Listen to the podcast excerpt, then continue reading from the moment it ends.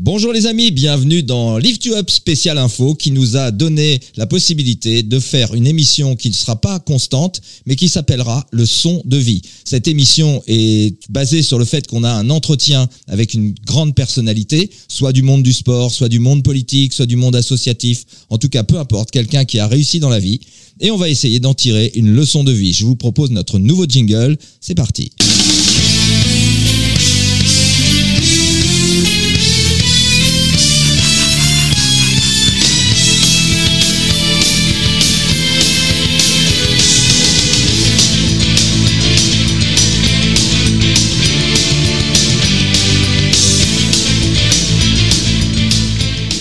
Allez, on va passer une heure d'entretien avec quelqu'un d'exceptionnel. Cette fois-ci, ce sera Edgar Gros-Piron, champion olympique, trois fois vainqueur de la Coupe du Monde et quatre fois champion du monde. Et on va l'appeler sans plus tarder. C'est un immense Oui, plaisir de vous avoir comme invité pour la première fois dans ce Lift You Up spécial info. Comment allez-vous? Bien, bien, merci. Bon. Impeccable. Écoutez, c'est un vrai honneur pour nous. On est super content de vous avoir. Je vais faire un tout petit portrait de vous euh, et puis après, je vous laisserai la main. Donc, Ouais. euh, nos auditeurs ont besoin d'en savoir un petit peu plus, même si votre nom est connu. Je me suis un peu renseigné autour de moi. En fait, tout le monde connaît votre nom. Ça, c'est extraordinaire. Donc, Edgar Gros-Piron, vous êtes né le 17 mars 1969 à Saint-Julien en Genevois. C'est une ville que j'adore pour deux raisons. La première, c'est parce qu'il y avait un énorme macumba à cette époque-là quand j'avais oui. travaillé à, à Flaine. Et la deuxième raison, c'est que j'ai vu un groupe qui s'appelle Gotthard au, au super festival de rock en scène qui a lieu là-bas. Je sais pas si vous connaissez. Non, Non? Non, non, je le connais pas. C'est la première fois que j'entends euh, qu'on qu'on me dise que, enfin, Saint-Julien en Genevois est une, une ville que j'adore.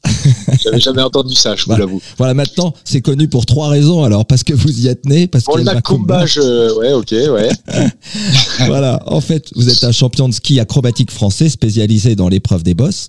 Vous avez été Ouais. Notamment le premier champion olympique de la discipline en 1992 à Albertville, Mm. champion du monde à trois reprises en 89, 91, 95 et quatre fois vainqueur du classement général de la Coupe du monde des bosses en 90, 91, 92, 94. Voilà. ça fait beaucoup de coups de bol. Hein.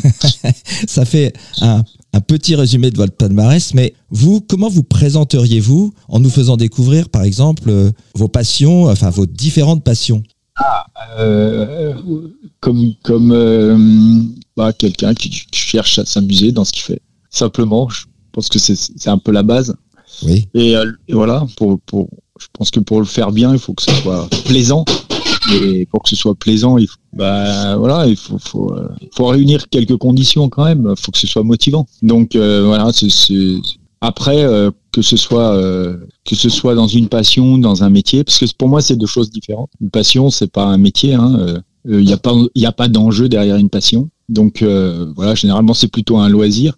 Mais ça exclut pas qu'un jour on puisse faire de sa passion son métier. Mais à ce moment-là, ça devient un métier avec des enjeux, avec des objectifs, avec euh, avec un entourage, avec euh, des moyens aussi. Et euh, et on n'y va pas comme, euh, enfin, on n'y va pas que quand euh, il fait beau, par exemple. On n'y va pas que quand on a envie d'y aller. La passion, c'est ça. On y va quand euh, quand on a envie d'y aller, quand c'est quand les planètes sont alignées, quand c'est sympa, quand on sait qu'on va s'amuser, prendre du plaisir. Mais un métier, ben voilà, on peut y aller. il faut y aller aussi quand il fait pas beau, quand les planètes sont pas alignées, quand c'est dur, on a mal. Et, donc ça change tout en fait le rapport au, à l'activité en soi. Donc donc voilà, je trouve que c'est important euh, comme on réussit plus dans un métier, même si on est dans un domaine de passion. Vous voyez, pour moi, la passion c'était le ski et le métier c'est le ski de boss. Voilà. Oui. Ah, bah, c'est- ça la différence en fait. Le ski de boss, bah, c'est pas c'est pas ma passion. Je suis pas voilà. Quand j'étais gamin, je faisais pas de ski de boss, je faisais du ski et c'est pour le ski que je me suis passionné. Et du coup, euh, le ski de boss qui est devenu un métier, là, il y avait des exigences, avec des exigences de résultats, avec euh, des exigences euh, de moyens, avec un entourage, des attentes, des sponsors, la nécessité de bien faire les choses. Donc j'étais plus exposé, quoi. En fait, quand vous êtes un et- champion comme ça, c'est- quasiment une petite entreprise qui est avec vous. Ouais, ouais, ouais. On est en fait à la fois une entreprise dans l'entreprise parce que l'entreprise c'est l'équipe de France, donc vous êtes athlète au sein d'une équipe, donc c'est d'une certaine manière vous avez un patron qui euh, qui est le patron de l'équipe de France et qui a pour mission de la faire réussir cette équipe. Puis vous êtes votre propre petite entreprise au sein de cette entreprise.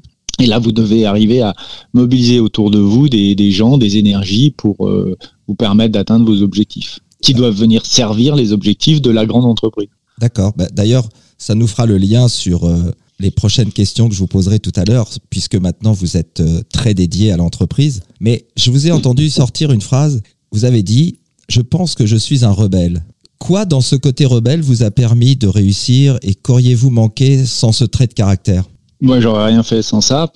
Et euh, ça m'a tout fait réussir. Enfin, disons que. Non, mais ce qu'il y a, c'est que. euh, Qu'est-ce qu'on met derrière le mot rebelle? Je dirais quelque chose qui cherche à se démarquer, à pas faire. euh, voilà, à pas emprunter euh, les chemins euh, déjà euh, bien tracés. À, à être. euh, c'est pas un rebelle au sens négatif du terme, hein, euh, mais euh, c'est plutôt voilà quelqu'un. C'est pour moi le rebelle au sens négatif du terme, ce serait chercher à écraser les autres pour essayer de se distinguer. Alors que le rebelle au, au sens où je l'entends, c'est plutôt essayer de se- s'extraire du lot, mais par ses propres qualités. Voilà, c'est. euh, je trouve que Plus toujours dans la créativité, vous voulez dire Ouais, en plus. Puis j'ai toujours trouvé que l'adversaire ou l'adversité c'était intéressant parce que plus l'adversaire était coriace, était difficile à battre, plus finalement ça donnait de la valeur à ses propres performances. Donc je trouve que voilà, c'est bien d'avoir des, des bons adversaires. Je veux dire, vous faites du tennis, battre Federer, c'est la classe. bah déjà le Alors- jouer, déjà le jouer, c'est la classe. Déjà le jouer, ouais, déjà le jouer, c'est la classe. Non, mais c'est vrai, le jouer, le battre. donc- Et en fait, donc là, non, mais c'est tout simplement, voilà, si on regarde euh, être performant dans un univers où il n'y a pas d'adversaire, c'est pas, enfin, c'est pas, c'est facile. À la limite, il n'y a pas de mérite derrière. Alors que ce qui est chouette dans la compétition, c'est d'arriver à, justement à, à sublimer le jour face à des adversaires qui sont plus forts que vous.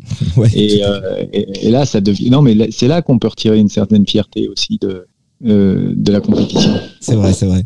Et en fait, euh, pour ceux qui n'ont pas eu la chance de vous voir, moi j'ai eu la chance de vous voir en live à ces moments-là, c'est vrai que vous dénotiez farouchement, mais quand je dis farouchement, c'est au vrai sens littéral du terme, farouchement par rapport à tous les autres, parce que vous aviez une joie de vivre, une expression qui était tout le temps euh, euh, joyeuse, légère, sympa, euh, explosive, et, vous avez amené un, vent de fraîcheur dans les communications des, sportifs de haut niveau avec la presse, avec le public. Et franchement, c'était un vrai vent de fraîcheur dans, dans l'univers Mm. sportif, je trouvais, où les gens étaient hyper sérieux. Il fallait toujours dire qu'il fallait travailler comme des porcs, mais c'était euh, c'était trop euh, cadré, comme vous disiez. Et, et- et en fait, je pense que euh, tout votre, côté rebelle vous a servi à être euh, différent des autres, tout en ayant, en, tout en étant meilleur, je trouve. Ouais, mais je trouve ça, moi, je, enfin, je trouve ça nul de, de dire qu'il faut souffrir pour réussir, qu'il faut travailler comme, comme un acharné. Je trouve qu'il n'y a pas de génie là-dedans. Je trouve que, enfin, les gens qui sont géniaux, pour moi, c'est les gens qui savent euh, faire des, enfin, des super performances sans transpirer. Faire euh, travailler beaucoup. Non, mais travailler euh, dur pour euh, ou travailler plus pour gagner plus, par exemple. Je trouve ça nul. Enfin, je trouve que ça a aucun intérêt parce que il n'y a pas de génie. Il est où le génie s'il suffit de travailler plus pour gagner plus? Travailler moins pour gagner plus, là, il y a du génie parce que, en fait, ça impose tout simplement de trouver des idées pour être meilleur, euh, pour aller plus vite, avec moins de moyens, en moins de temps. Et ça, c'est génial. C'est- là-dedans qu'on crée. C'est là, il est là l'espace de créativité, l'espace d'innovation. Et euh, je pense qu'on est foutu pour, euh, pour innover, pour créer en permanence. Sinon, euh, la vie serait monotone, on ferait toujours la même chose. En le là faisant un votre plus. discours est atypique et très intéressant d'ailleurs. Ben, après, après, euh, après, moi aussi, enfin, faut voir que j'ai, bon, j'ai un peu, il y a ma personnalité, mais il y a mon sport. Moi, j'ai fait un sport, euh, si vous voulez, moi, je suis un héritier des bronzés fonds du ski. euh, quand je regarde le ski de boss, à l'époque, le truc, les tenues fluo, la musique, on est, euh, on est quand même, c'est que du ski de boss. Faut pas non plus, on va pas se prendre la tête avec ça. Si, on commence à se prendre la tête avec, parce qu'on fait du ski de boss, je veux dire, il y a tellement plus grave dans la vie que, enfin, faut, faut, faut quand même garder les pieds sur terre. C'est déjà, c'est du sport. C'est que du sport. Je veux dire, ça, ça reste pour la plupart des gens un loisir, le sport. Hein. On n'est pas là en train de sauver des vies, nous. Hein. On fait pas euh, le métier. euh, on fait pas. On travaille pas à l'hôpital. On travaille pas euh, euh, dans des EHPAD. On, on fait euh, un truc qui est quand même euh, qui est quand même léger, quoi. Donc si en plus, si on commence à avoir des discours de mecs qui se prennent la- qui se prennent au sérieux, euh, des discours sérieux de gens qui se prennent au sérieux. Enfin, moi, je trouve qu'on est à côté de la plaque D'accord. faut pas bah oui non mais faut faut Ouais, ouais. enfin je veux dire on- faut faut quand même euh, arriver à hiérarchiser les l'importance des choses dans la vie et nous, on n'est pas en haut de l'échelle hein, quand on fait du sport. Oui, oui. On n'est pas en haut de l'échelle, ce qui, ce qui, n'empêche pas que on, puisse faire les choses correctement. Et ce qui n'empêche pas que ça fasse rêver les gens, ou ce qui n'empêche pas que voilà, mais on n'est pas, on, enfin, on est dans le superficiel quand même. Ouais, enfin, j'irai peut-être pas jusqu'à superficiel, mais vous avez raison, c'est vrai qu'il y a une hiérarchie. Dans le superflu, alors. Ouais. On est dans le superflu. non, mais c'est vrai. Ouais, non, mais dans la vie, ouais, on a besoin de quoi? On faut d'abord, euh, enfin, faut, faut, faut bien, faut pouvoir respirer, bien boire, euh, euh, bien manger, assurer sa sécurité. Et quand on a, quand on a déjà ça, je veux dire, les gens qui travaillent à, ça, bon, en plus, c'est quand même plus important que que de frétiller du nombril dans un boss.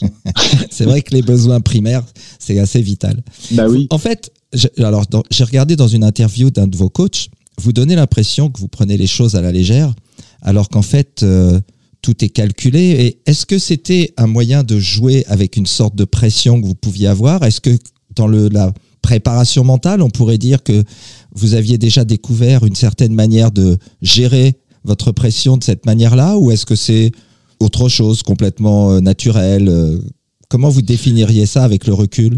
Bah, non, mais déjà, c'est ce que je viens de dire, c'est-à-dire, on fait quelque chose de superflu, ce qui n'exclut pas qu'on le fasse bien. Hein. Donc, euh, effectivement, voilà, c'est pas parce que on fait du sport qui, bah, qu'on n'a pas envie de le faire correctement, de faire bien son métier. après, sur la manière de gérer déjà quand on, quand on sait ça, quand on comprend ça, euh, en termes de pression, ben, on arrive à mieux relativiser. Mais est-ce que vous le euh, faisiez déjà à cette époque-là ou est-ce que ça vous est venu un peu plus tard avec une certaine maturité Je le faisais, mais je le faisais, mais je l'analysais pas. D'accord. Donc, en fait, mais si je l'analyse aujourd'hui, je vais vous dire, euh, le meilleur travail, enfin, je pense que 80% du job qu'il y a à faire sur la pression, c'est la relativiser. Donc, comment relativiser la pression? Parce qu'en fait, quand on regarde bien, la pression n'existe pas. Euh, il y a celle qu'on se met. Oui. Donc celle-là, bon bah si on se la met, c'est qu'on est capable de se l'enlever. Il y a la pression de l'événement, mais la pression extérieure, donc la pression d'un événement. Ou mais euh, celle-là, euh, on se la met aussi puisque c'est pas l'événement qui met la pression, c'est toute l'interprétation qu'on y met derrière.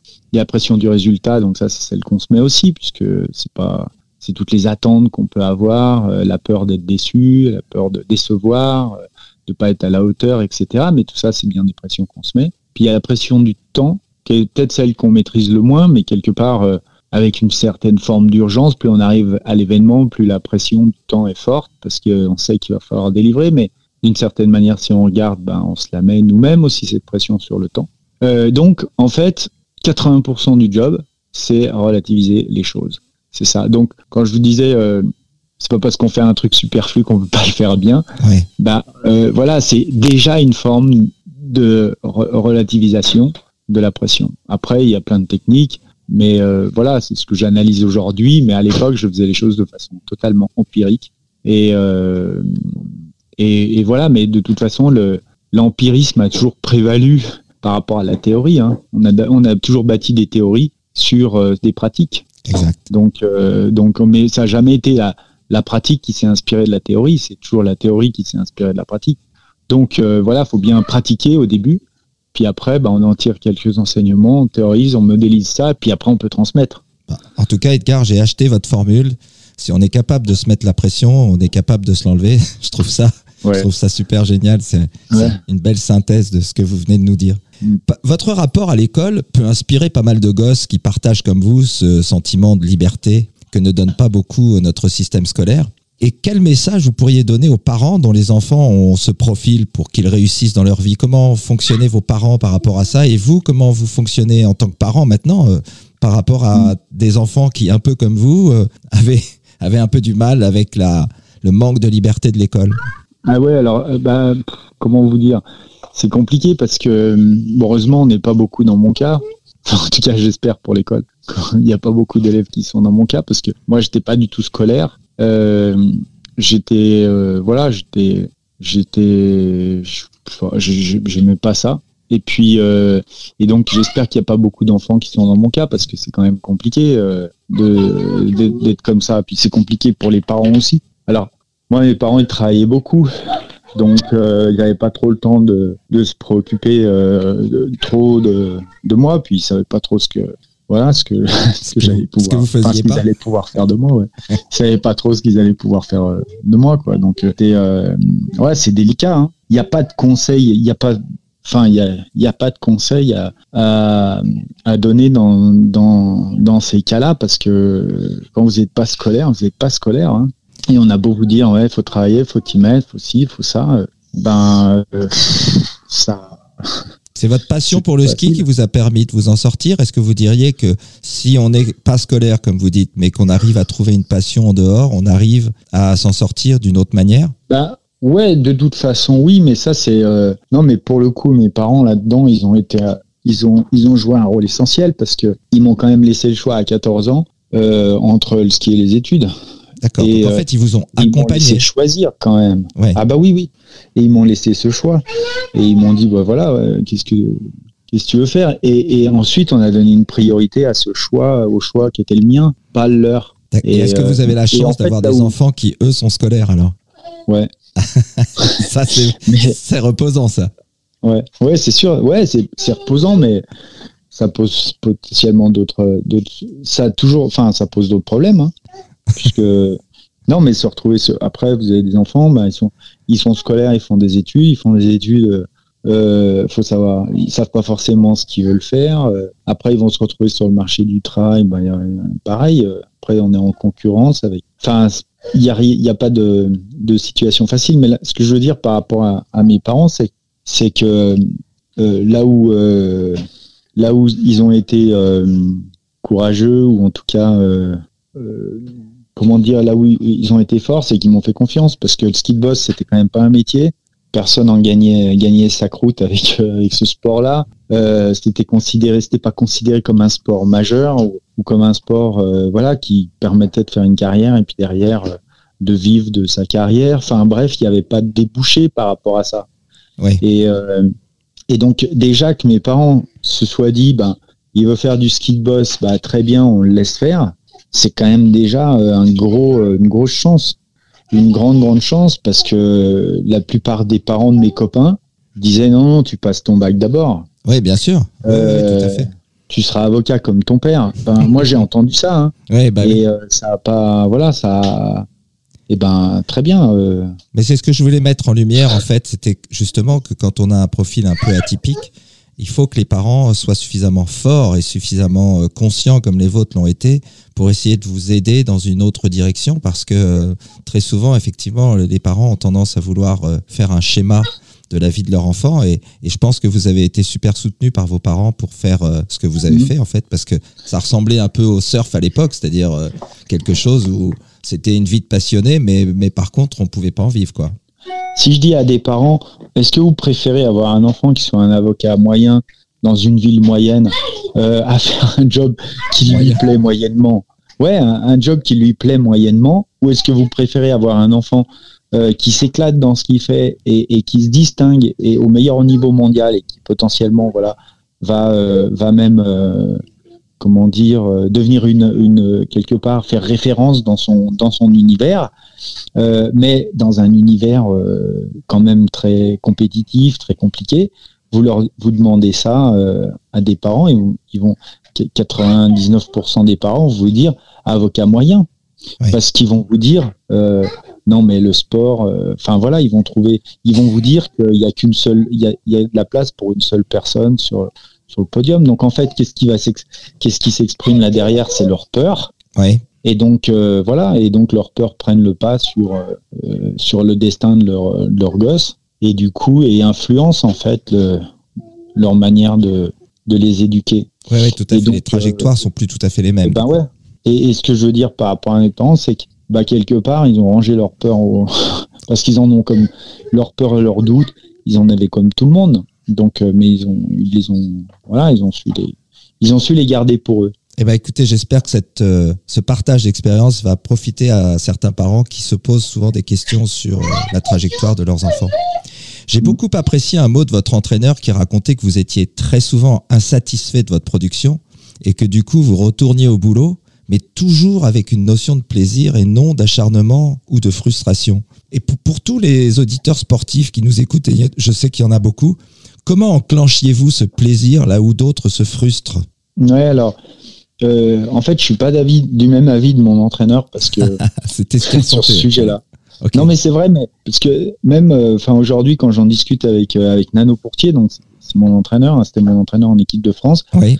On n'est pas d'accord sur un sur un sujet, c'est que moi, je, moi, je, je, lui, je lui dis, tu vois, Nano, j'ai quand même eu de la chance parce que j'ai quand même, je, je considère pas que j'ai beaucoup travaillé et j'ai quand même des résultats vachement, voilà, vachement importants par rapport à la charge de travail que j'avais l'impression d'abattre. Et il me dit non non mais tu rigoles ou quoi?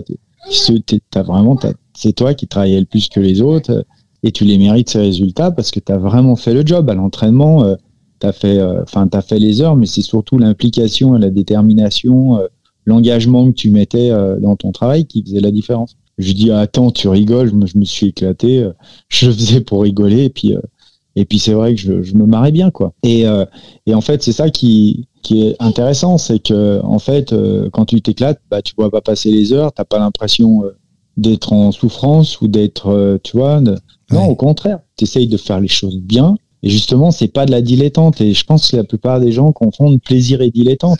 Alors que c'est le, pour moi la dilettante qu'on conduit effectivement, c'est pas ce qui va t'emmener à la performance. Par contre, c'est le plaisir qui va t'emmener à la performance. Et donc, faut pas confondre les deux. Donc, la question, c'est où est-ce que tu prends comment tu fais pour prendre du plaisir dans, dans, ce, que, dans ce que tu fais? Bah, Moi, je m'éclatais euh, dans les boss parce que je cherchais à aller toujours plus vite. Et il se trouve qu'en fait, c'était ma, c'était ma force. Donc, euh, donc, en fait, j'en déduis euh, très simplement que plus on travaille sur ses forces, plus bah, on, prend du, voilà, on, on prend du plaisir à faire ce qu'on fait et moins on a l'impression d'être en, d'être en, en effort ou en souffrance. D'accord. Alors quand, quand vous réussissiez pas quelque chose, comment vous faisiez par rapport à, à cet entre guillemets échec pour ne pas justement vous frustrer? C'était juste le plaisir d'essayer? Je, je, cherchais à aller plus vite. oui, c'est tout. En fait, non, mais ce qui est intéressant, bah non, c'est pas tout, mais euh, si je vous donne l'exemple du, voilà, moi j'étais un skieur instinctif, ce qui fait que je skiais sans réfléchir, c'est pour ça que je skiais vite, c'est que voilà, j'étais bien quand j'étais dans l'instinct. C'est-à-dire que je fallait pas que je me pose la question de savoir où est-ce que je posais mon bras, euh, où est-ce que j'allais faire mon virage. Non, c'était vraiment euh, dans l'instant et dans l'instinct. Et donc, c'est ce qui me permettait d'aller vite. D'accord? En fait, euh, quand je faisais mon le point faible de ce point fort, en fait, c'est justement, bah, techniquement, j'étais pas très propre. Je faisais plein de petites fautes. Mais plus j'allais vite, moins on voyait les fautes. Oui, c'est ce que j'allais dire parce que ça allait super vite. Bah ouais, et du coup, ça donnait un côté spectaculaire et tout. Et donc, au lieu de me freiner pour essayer de corriger mes faiblesses, en fait, j'ai cherché à accélérer. Euh, quand je travaillais, euh, et après aussi, bah, rapidement, enfin, à un moment donné, je plafonnais aussi, parce que aller vite, ça va, ça va cinq minutes, mais euh, je commence. Après, j'avais bon ben une fibre musculaire, euh, une vélocité musculaire qui qui me permettait pas d'aller euh, plus vite ou une puissance musculaire qui ne permettait pas de réceptionner des, des sauts très gros, alors enfin plus gros que les autres, parce que justement, donc après, le travail, ça a été de dire, bah, si je veux déplafonner sur mes forces, sur ma vitesse, il faut que j'ai un travail physique avec mon prep physique qui me permette d'aller encore plus vite. Vous voyez, donc en fait, tout était après euh, conditionné pour servir mon point fort. Et euh, voilà, donc le physique était conditionné, travaillé pour servir mon point fort. Mon travail technique, il était centré sur mon point fort. Voyez et je pense qu'il faut un point fort pour réussir. c'est ça qui est bien. et en fait, et après, on creuse le sillon, quoi. On creuse le sillon. Et en fait, ce qui est intéressant, c'est pourquoi est-ce que, enfin, pourquoi c'est important de, d'être centré, de centrer son exigence sur son point fort? C'est parce que pour moi, ça donne deux choses. Un, du plaisir à l'entraînement et deux, de la confiance en compétition. Vous voyez, c'est-à-dire l'entraînement, c'est le temps faible. Euh, on a besoin de prendre du plaisir parce que bon, voilà, c'est des temps faibles. Hein. Il n'y a pas d'enjeu, il n'y a pas de ci, il n'y a pas de ça. Vous levez le matin, il faut vous bouger pour y aller, quoi, à l'entraînement. Surtout quand il fait mauvais et tout. Donc, donc, si vous savez que vous, vous allez à l'entraînement et que vous allez y prendre du plaisir, ça change tout. Donc votre, degré d'implication, d'engagement à l'entraînement, il change aussi. Et comme c'est le degré d'engagement à l'entraînement qui détermine aussi les résultats en compétition, bon bah c'est sûr que le plaisir, on a tout à y gagner. Et en quoi ça génère de la confiance en compète?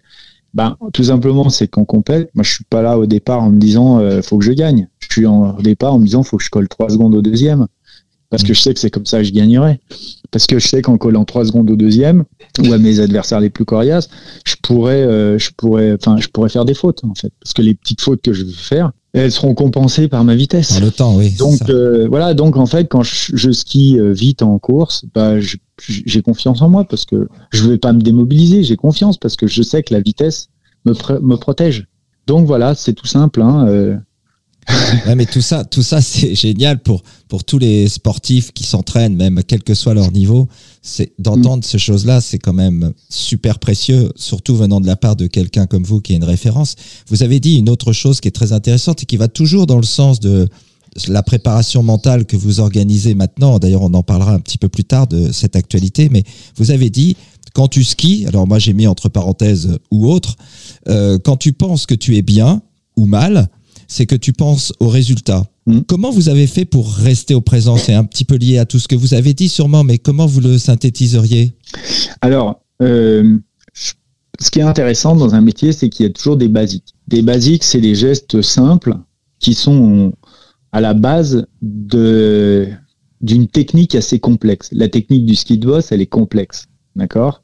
Oui. Euh, et le geste simple, en fait, qui est à la base de de, de la technique euh, qui doit permettre d'avoir un bon équilibre avant-arrière, un bon équilibre latéral, de pouvoir anticiper les virages, pour anticiper les bosses.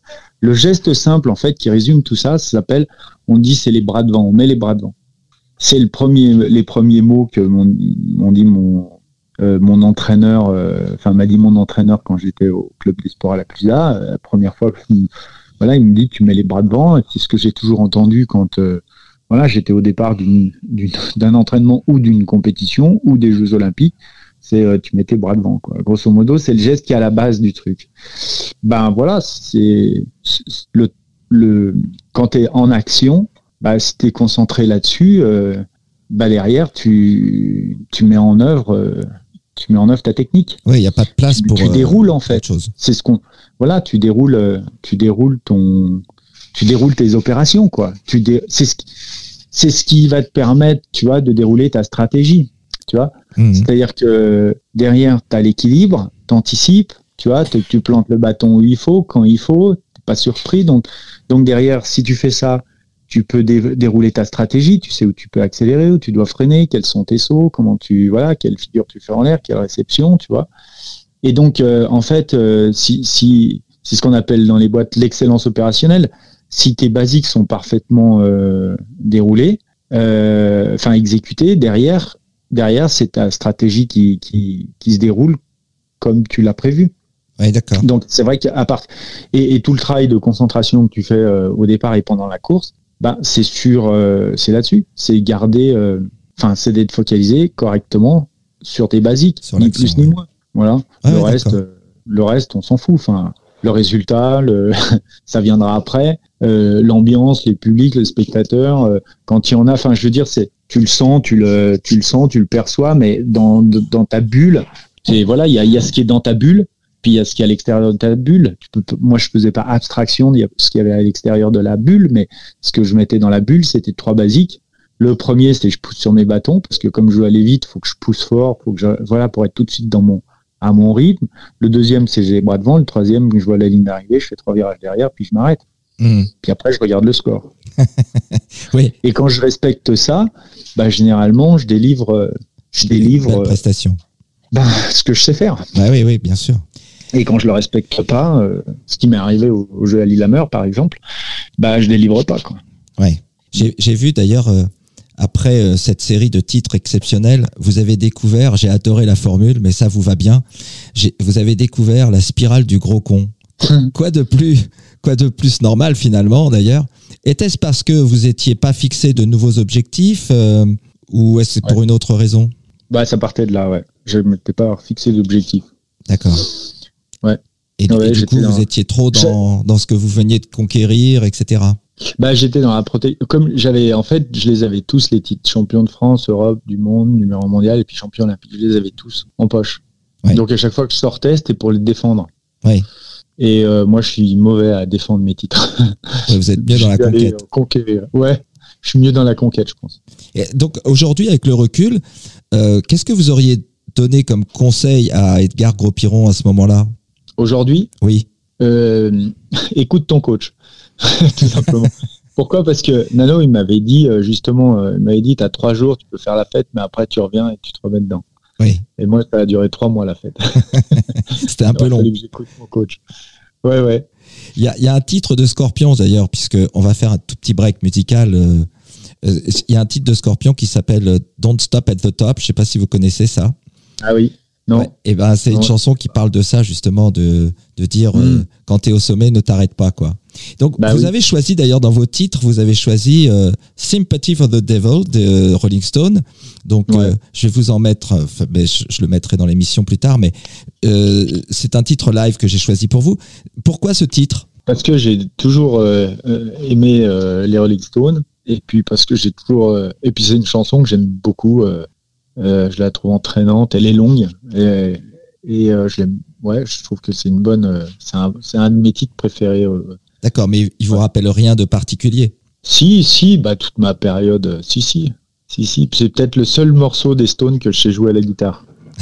ah oui, parce que vous jouez de la guitare morceau un peu. que je sais jouer à la guitare. Alors, euh, ouais, bah c'est simple, c'est trois accords. oui, oui. Donc il est quand même hyper simple. Ouais, il est hyper simple. Ouais. Il va falloir que vous le chantiez en même temps. Ça peut être sympa. Faites-le sur, euh, sur YouTube. Ça peut être intéressant.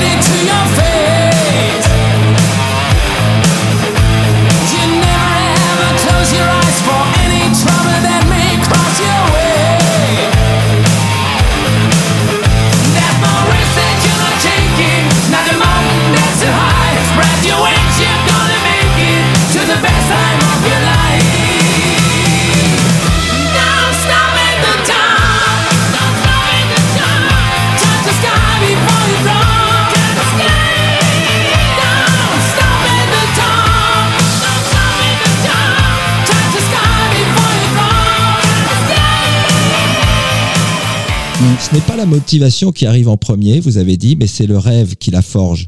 Mais ensuite, comment l'alimentez-vous? Euh, la, la, motivation ou le oui, rêve? Oui, oui, la motivation.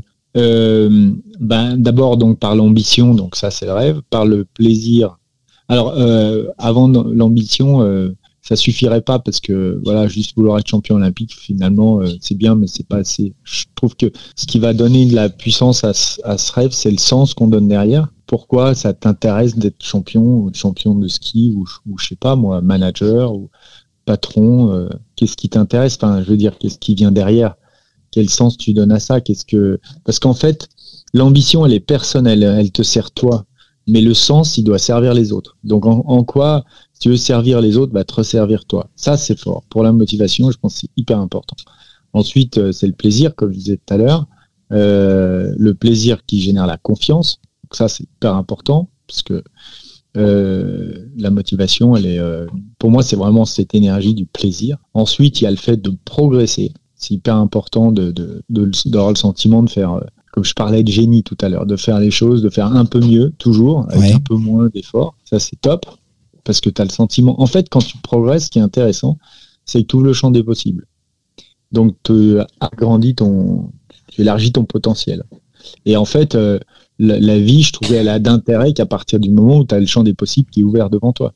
Mmh. Tu vois? Et c'est ce qui te permet après de rêver encore plus, etc., etc. Mais pour ça, faut progresser. Les gens qui pensent qu'ils savent tout, euh, qui ont tout vu, les gens omniscients, ils, bon ben, ils sont arrivés quoi. C'est oui. mort. Et tu vois, donc il y a plus de, il y a plus de champ des possibles d'ouvert pour eux. C'est comme euh, quand tu arrives, euh, voilà, champion olympique, qu'il y a plus de champ des possibles puisque ça y est, tu as fait le plus, le plus, le plus dur, quoi. Tu as fait le plus beau. Ouais. Et oui, c'est l'horreur. Ouais. Ouais. Ouais. Donc c'est chiant parce que ça veut dire que ça se termine. tu vois Ouais, mais enfin, heureusement, comme vous disiez tout à l'heure, les gens qui atteignent le Graal, euh, ils sont pas très nombreux. Pour eux, là, le choix de retrouver quelque chose qui va les réalimenter, c'est certainement plus difficile que pour les gens lambda comme moi, par exemple, qui, euh, qui pour qui le Graal, euh, c'est pas atteignable. C'est, il faut s'imaginer son propre Graal à soi, quoi, en fait. Ah bah oui, oui, oui, oui, mais il y a, oui, oui, et puis il faut passer du rêve à la réalité. Hmm. D'accord? Parce que sinon, le rêve, ça devient un cauchemar. Donc, euh, non, mais c'est vrai. Et tout à fait, ouais. Il faut transformer le rêve en réalité. Donc, ça veut dire qu'il faut se mettre en action euh, pour. Et euh, ouais. Je vais vous citer quelqu'un, euh, bah, pour moi c'est un, c'est un dieu, mais pour plein de gens, et qui dit qu'il s'occupe des autres, ne surprend personne. Il dit ça en parlant de vous, c'est les propos d'un dieu du ski français. Mhm. C'est beau et bon d'être adoubé de la sorte, non? Mhm. Oui, c'est sûr. euh, c'est sûr que Jean-Claude Killy a une certaine euh, euh, façon de dire les choses euh, très bien pensée, très bien, très bien dit, très bien, qui, qui, qui est, qui donne du courage, beaucoup de courage. Ouais, mais pas, pas que d'ailleurs, parce que quand il parle de vous, euh, parce que je l'ai vu en interview, hein, vu, pas entendu, Mhm. quand il parle de vous, il y a, il y a de l'émotion dans la voix, c'est palpable et c'est sûrement mérité, Edgar, mais ce, ce, ce- je pense que ce type-là, vous l'avez impressionné. C'est génial. Mm, mm, Je pense pas que je l'ai impressionné. Je pense qu'il y a une chose, en fait, qu'il a vraiment apprécié. Euh, je crois que je l'ai, j'ai dû deux fois le cueillir un peu à froid et puis ça l'a, ça l'a, ça l'a un peu surpris. La première, c'est avant les jeux où je lui ai dit, euh, je lui dit, euh, t'inquiète, Jean-Claude, je vais les gagner. Donc là, Oui. ça l'a un peu, il s'est dit, bon, attends, euh, petit, t'es, gentil, mon petit, mais euh, tu sais pas ce que c'est, tu sais, enfin voilà, tu sais pas où tu mets les pieds. Donc, euh, ok, très bien, mais on verra. Et puis, en fait, je pense que le deuxième, c'est en fait, j'ai pas pu faire la cérémonie de clôture des Jeux d'Albertville parce qu'on avait une compétition le week-end suivant au Japon. Donc, on était parti, on était au Japon. Et euh, on avait deux, enfin, devait rester euh, deux semaines. On avait deux courses au Japon. Et euh, quand les Jeux euh, se sont terminés, le lendemain, en fait, du Japon, j'ai appelé, appelé Jean-Claude au, QG à Albertville, puis j'ai dit voilà, je voudrais parler à Jean-Claude Killy. Et je ne sais même pas s'il y avait encore une secrétaire ou pas, mais bref, je l'ai eu au téléphone et je lui ai dit ouais, c'est Edgar, je suis au Japon, écoute, je voulais te remercier parce que c'était génial, tu vois. Et en fait, ça, ça l'a. Il y avait, il y avait Barnier qui était à côté, euh, tu sais, ils se sont regardés, puis euh, ils- ça les a surpris parce qu'en fait, euh, enfin, personne l'a fait en fait. Mhm. Et ils ont été vachement surpris. Enfin, les gens le faisaient à travers des applaudissements, tout ça, mais personne n'a pris son téléphone pour les appeler, les remercier, voilà, comme, comme ça. Et je pense que ça, ça, il s'est dit tiens, il y a de la reconnaissance, il a de la reconnaissance, et, euh, et c'est chouette. Et en fait, les gens le font pas ou assez peu parce qu'en fait, ils ont été, enfin, en ré- ils ont réussi leur, leur coup, euh, les deux là, Ouais. ils ont réussi leur coup. Et on se dit, ah tiens, mais les mecs qui réussissent leur coup, ben on va pas les remercier parce que de toute façon, de la reconnaissance, ils en ont. Ils l'ont déjà, Ils l'ont, ils l'ont, euh, ils ont des. On fait des tonnes dans les journaux, on fait des tonnes dans les médias, on fait des tonnes euh, pour les remercier, pour, dire que c'était bien. euh, on va pas les appeler pour leur dire en plus, quoi. Oui, sauf que là, c'est quand même une reconnaissance émotionnelle qu'ils n'ont pas par Ouais. l'intermédiaire des médias ou tout ça, en fait. Ben en fait, moi je suis pas un média, moi je suis un athlète et, Eh oui. et un athlète qui plus est un Français qui a réussi son coup aussi et du coup le fait que je les appelle pour leur, les remercier parce que je sais euh, quel- tout ce qu'ils ont fait et comment ils étaient en, en fait par quoi ils étaient drivés. Moi je, je, je sais que pendant euh, sept ans ils ont été drivés par pour nous organiser à nous les athlètes des jeux impeccables Mhm. et ils nous les ont délivrés et euh, on a su en faire quelque chose. Donc quand on les appelle pour les remercier, c'est c'est pas enfin tu vois c'est pas c'est pas n'importe quoi. Non, non, c'est clair. C'est important. clair. Ouais, ouais, bien sûr. Et donc euh, tu vois tu as beau être au Japon au fin fond de d'une petite station euh, paumée euh, tu vois du Japon où euh, bon oui ben tu le fais c'est la moindre des choses quoi. Oui, mais c'est en fait, c'est génial de pouvoir le faire. c'est anormal dans le sens noble du terme, en fait. Mais est-ce que vous pensez pas que, pardon, ils ont été un peu aussi surpris par ce côté reconnaissant de votre part, alors que c'est peut-être de vous qu'ils s'y attendraient le moins, étant donné euh, le fait que souvent des gens comme vous pouvaient passer à cette époque-là, et qui était absolument pas du tout euh, mon cas. Moi, je trouvais ça atypique et génial. Mais les gens peuvent confondre le, la désinvolture avec euh, le manque de reconnaissance ou le manque de sérieux Mm. ou le manque de ceci ou de cela. Ouais, alors que ça va ensemble, mais la désinvolture, on- il en faut, il en faut quand on, dans certains moments. En fait, euh, un athlète, c'est, c'est pas, c'est pas, comment dire, c'est pas une statue qui, qui a un seul visage. En fait, euh, on a, on a, on est traversé par plein d'émotions, on est traversé par plein de, sentiments, d'attitudes. Et, euh, et il faut être savoir, il faut savoir être désinvolte dans certaines situations, il faut savoir être impertinent dans d'autres, arrogant dans certaines situations, aussi euh, égoïste dans, dans, dans pas mal de situations. Et mais c'est parce que tu es égoïste à certains moments clés qu'il faut être altruiste à d'autres moments. Oui, il faut sûr. aussi savoir remercier. Il faut voilà, il faut aussi savoir être reconnaissant. Tu peux euh, parce qu'en fait, si tu es que égoïste, tu deviens un gros con. Ouais. Mais si tu sais que à certains moments tu dois être égoïste, tu dois penser qu'à toi parce que en fait, euh, c'est un peu le, le, enfin, le job d'un athlète de haut niveau. C'est vrai que tout est centré sur lui.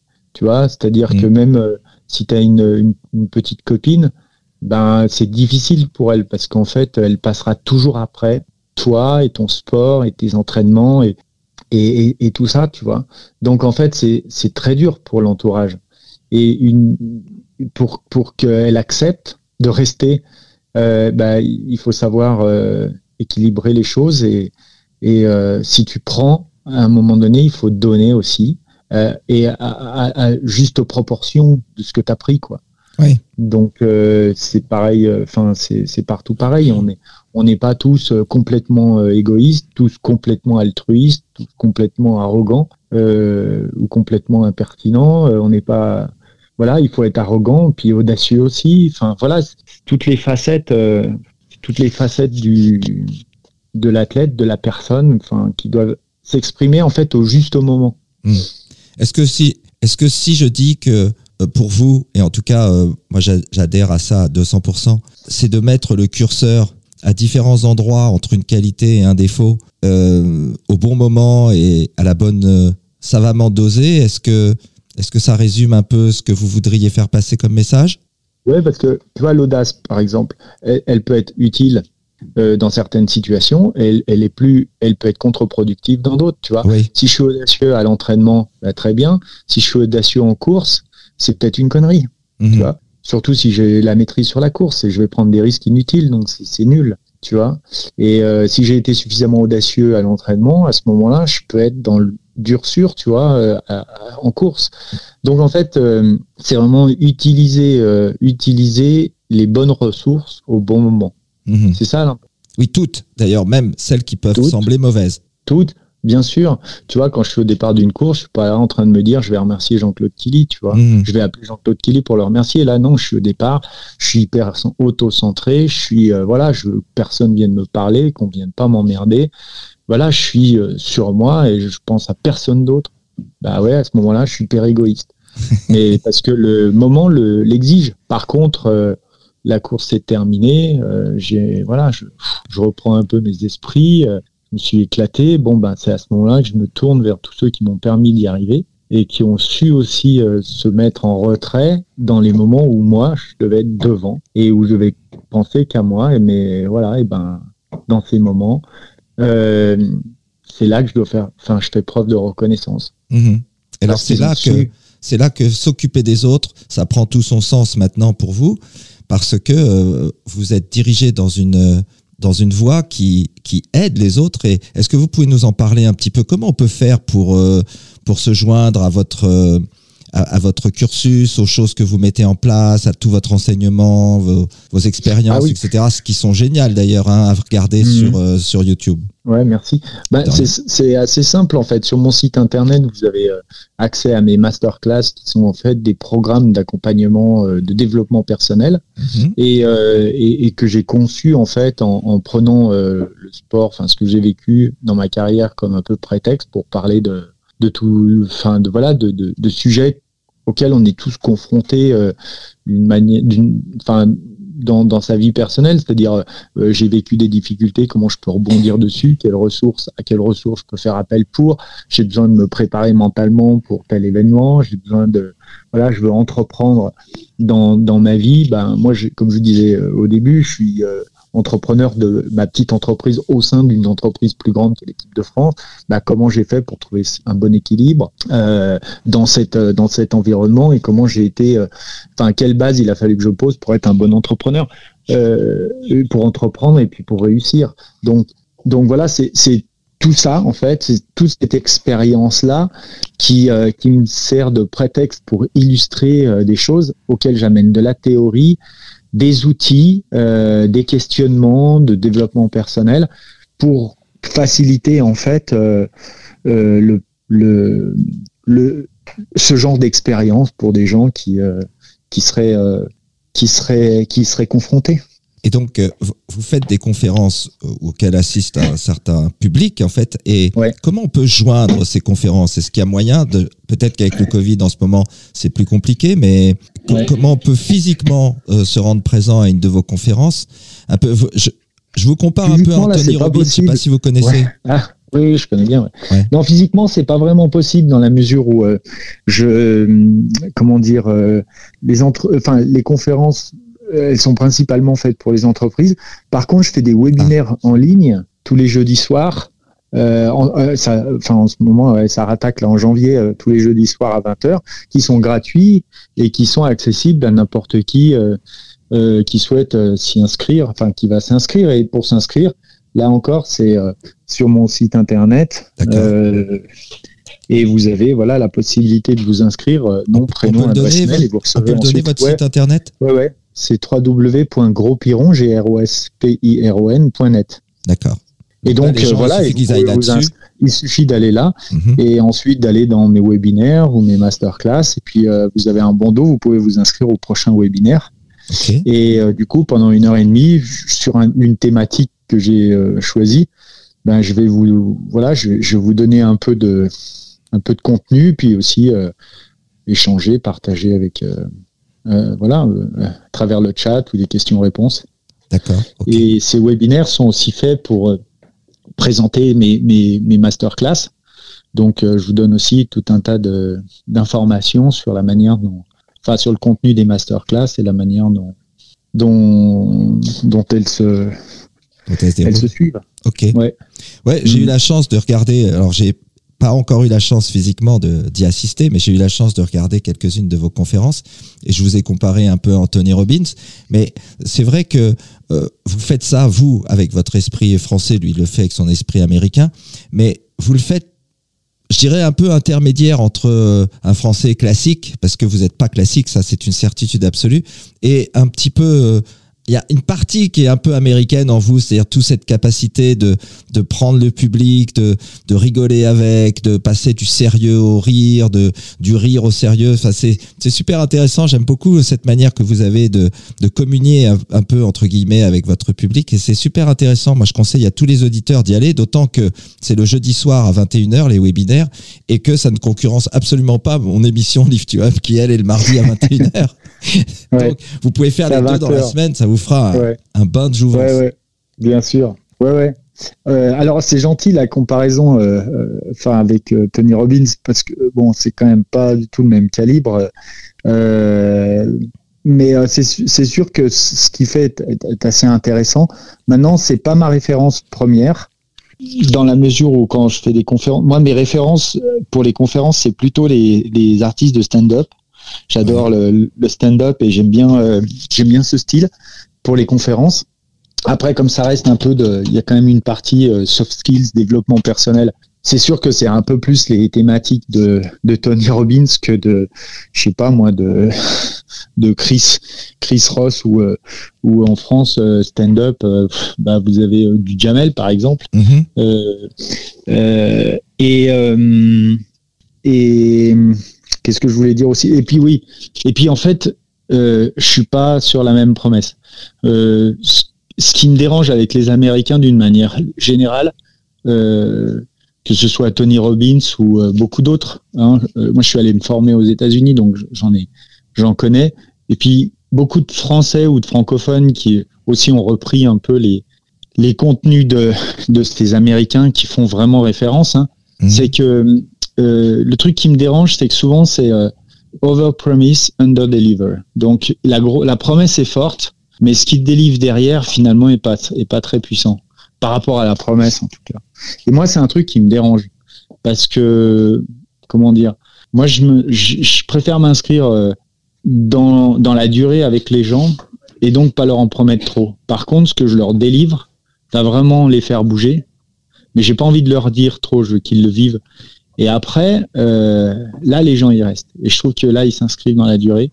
Et, et, tout le mérite, en fait, du progrès, il leur revient. Donc, je suis pas quelqu'un qui, qui, va être euh, trop euh, américanisé dans la, dans la promesse. Je suis plutôt, je reste français dans la promesse. C'est under promise, but over deliver, quoi. Mmh. C'est-à-dire que derrière, par contre, il faut que les mecs, et en plus, je leur dis, moi, mais moi, je leur dis, vous venez, si vous voulez une master, vous achetez une masterclass, c'est bien, mais attention, c'est un investissement financier, euh, mais c'est aussi un investissement personnel. Il va falloir bosser. Parce que moi, j'ai des gens dans, ma communauté euh, que je réunis au sein d'un groupe privé sur Facebook, que j'anime deux fois par mois euh, avec des lives sur, sur Zoom. Je leur dis, vous, enfin, vous venez, mais vous venez aussi pour bosser et vous avez, vous allez rejoindre des gens qui bossent. Donc, vous rentrez dans une dynamique et cette dynamique-là, on va pas vous lâcher, quoi. Et vous verrez, c'est parce que vous rentrez dans cette dynamique que la masterclass, elle va produire des effets. C'est pas euh, parce que vous achetez la masterclass que, que ça, va produire des effets. C'est parce que bah oui, bah, bah non, bien sûr que non. Et, euh, et, et ça, ça, ne produira du résultat que parce que vous avez fait votre part du job. Euh, moi, j'ai conçu la masterclass, j'ai fait ma part du job. Après, c'est à chacun de faire sa part du job pour pour que ça marche. mais, mais c'est bien de dire avant ouais, j'amène un, j'amène un, je fais entrer les gens dans un processus de réflexion. Mais si eux viennent pas, enfin réfléchissent pas et ne posent pas euh, leurs idées, euh, ne posent pas leur euh, leur leur réflexion, ça produira pas de résultat. Donc ça sert à rien d'investir. Par contre, s'ils sont prêts à investir à la fois financièrement et en termes de temps et à s'impliquer, à s'engager dans le truc, ça va marcher. Ils vont aller beaucoup plus vite. Que si euh, voilà s'ils sont s'ils restent seuls. Ah, mais c'est évident et c'est un prérequis euh, que vous avez raison de souligner pour tous les gens qui peuvent nous écouter ou pour tous les gens qui s'inscrivent chez vous, c'est que mm. vraiment le prérequis c'est qu'il y a un investissement financier et personnel et il y a beaucoup de gens qui pensent que dans la préparation mentale ou dans ce genre de, de choses, euh, une fois qu'on s'est inscrit, c'est bon, on n'a plus qu'à écouter. En fait, et c'est ce qui me distingue des Américains ou des francophones qui ont qui copient les Américains, qui, qui disent venez et vous euh, et, tout va changer. Non, non, non. Faut, pour que les choses changent, il va falloir bosser. Donc euh, c'est venez, vous allez vous allez entrer dans un processus, on va vous accompagner, mais il va falloir que vous bossiez et les choses vont changer. Et c'est en ça que voilà la, la promesse, euh, oui, c'est pas c'est pas qu'une promesse où tout va changer, c'est une promesse où si vous bossez, ça va changer, c'est sûr bah voilà, je pense que les, je pense que les gens ils, ils ont bien compris le message et en fait c'est vraiment très important. Merci Edgar de l'avoir rappelé parce qu'il y a beaucoup de gens qui pensent que la préparation mentale euh, c'est le préparateur qui bosse et que et que ils bossent ah, Oui, oui. D'ailleurs, non, non, bosser pour quelqu'un qui fait des skis de boss, c'est pas mal. Dites-moi, vous avez choisi aussi un titre. Alors là, je pense que j'ai compris pourquoi vous avez choisi un titre qui s'appelle Jump de Van Halen. Est-ce que c'est mm. un rapport avec le ski ou est-ce que c'était le rythme de la musique qui vous rappelait un peu le rythme de vos genoux euh, sur les bosses? Ouais, c'est parce qu'en fait, c'est une musique qui était euh, assez emblématique dans mon sport où on, nous l'a passé à chaque fois parce qu'effectivement, euh, ça reflétait le ski de boss, quoi. Jump. et c'était voilà, c'était un peu la musique phare, quoi. C'était un peu l'hymne. ah, c'était un peu pour tout le monde? Ouais, ouais, ouais, c'était pas avec la mienne, non, mais c'était, voilà, on, est, on aimait bien ce qui est là-dessus, quoi. D'accord, ouais, vous étiez pas le seul à, En Coupe du Monde, en fait, en course, chez nous, il y a de la musique. Oui. C'est un stade, euh, vous voyez, du départ à la fin, euh, donc euh, qui fait 300 mètres de long. Euh, c'est assez spectaculaire. Il y a de la pente. vous avez deux sauts, donc ça donne, voilà, ça donne aussi, ça ajoute au spectacle. c'est un sport spectacle, hein, c'est un show, et il y a de la musique. Là, il y a de l'ambiance, il y a les juges. Donc, quand le mec il franchit la ligne d'arrivée, on attend encore deux minutes le temps d'avoir son score. Donc, il y a aussi un peu de suspense. Euh, voilà, il y a C'est. euh, Et c'est vous qui choisissez votre musique quand vous passez Non. vous? Non, non, non. Ah non, non. Il y a, d'accord. il y a un DJ qui est là, qui mixe. euh, Enfin voilà, il y a, Ok, il y a un speaker. Il y a voilà un speaker qui est là pour chauffer, euh, mettre l'ambiance. D'accord. Et donc euh, et donc voilà. Et, et Donc vous pouvez très bien passer votre tour sur une musique que vous n'avez pas choisie en fait. Oui, tout à fait, ouais. D'accord. Et ça, ça n'a pas d'importance pour vous? Pardon? Je dis ça, ça n'a pas d'importance en fait quand vous passez. Non, non, ça va pas. Non, parce que quand vous descendez, vous l'écoutez, vous l'entendez. On l'entend pas, d'accord. C'est un bruit de fond, mais vous l'entendez pas.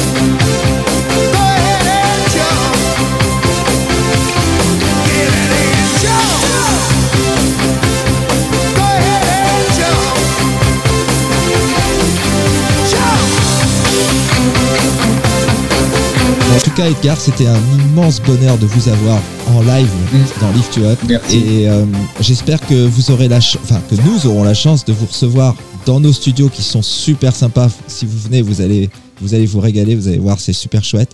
Et euh, Mhm. j'aimerais bien vous avoir en live comme ça avec nous euh, dans, dans notre studio un jour où vous passez sur Paris et que vous avez un petit peu de temps. On, Ouais. on vous invitera à, à déjeuner. On va vous faire une, une petite journée aux petits oignons. Avec grand plaisir. Et euh, on compte sur vous, Edgar, quand vous venez sur Paris. N'hésitez pas, faites-nous signe. En tout cas, un immense plaisir. J'espère que les auditeurs vous avez apprécié.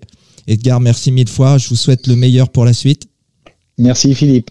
Merci Et- beaucoup, c'était un plaisir. Ah, c'est très très gentil, Edgar. Merci beaucoup en tout cas et à bientôt. À bientôt. Merci. Au revoir.